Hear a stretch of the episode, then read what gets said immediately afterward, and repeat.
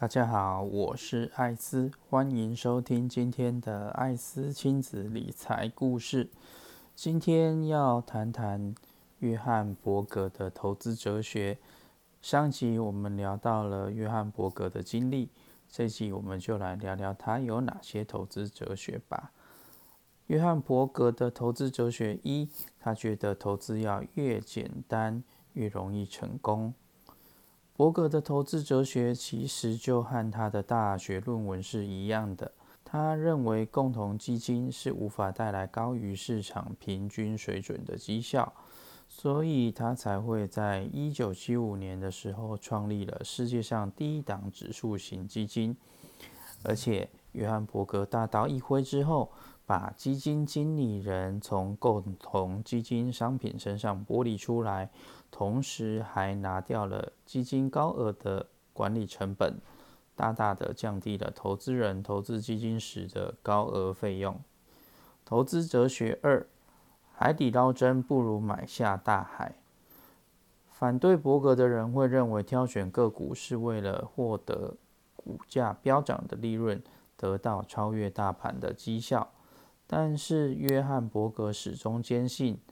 投机的长期报酬最终会等于投资的长期报酬，所以他认为买进一档持有整个大盘投资组合的指数型基金，并且永远抱下去是最好的投资策略。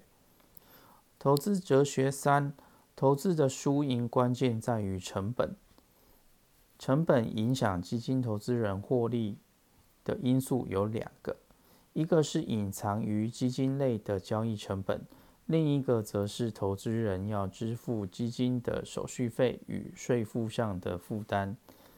隐藏于基金内部的费用指的是投资组合的周转率，也就是基金经理人每转换一次持股，就等于在证券市场交易里面支付证券交易税与手续费。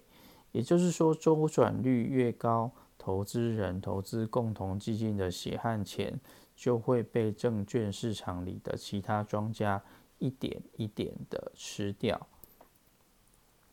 投资哲学四：过去绩效不能保证获利。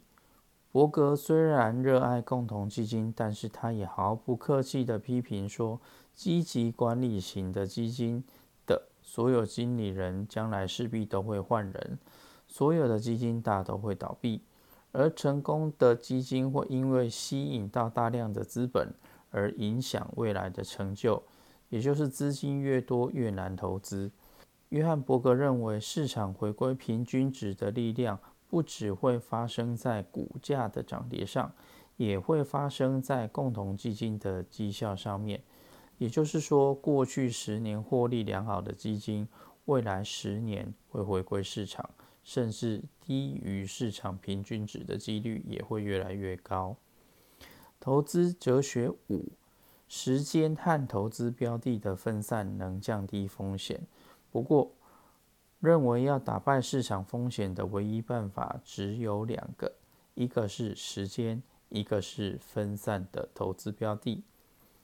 符合除了要求投资人必须贯彻长期投资的坚持外，他还认为投资人必须根据自己的年纪与需求来进行资产配置。总而言之，伯格一生都坚信平衡分散与长期投资才能创造时间复利的神奇魔法，这点也构成了他的投资哲学的核心思想。讲了以上，约翰伯格的投资哲学其实就是买进大盘，给大盘足够的时间，这样就可以打败很多专业的人士。年纪大的人或者风险承受度低的人，就必须适度的做资产配置，这样就可以让自己的财富慢慢的成长变大。巴菲特说他今天会这么有钱，就是。慢慢的致富，要有足够的耐心与足够的时间，但是大多数的人并不愿意这么做。那么今天的内容就到这里为止，感谢大家的收听。如果我的内容对您有一点点帮助，也请不吝啬的给予按赞、分享、订阅以及五颗星的评价。祝大家投资顺利，早日财富自由！谢谢。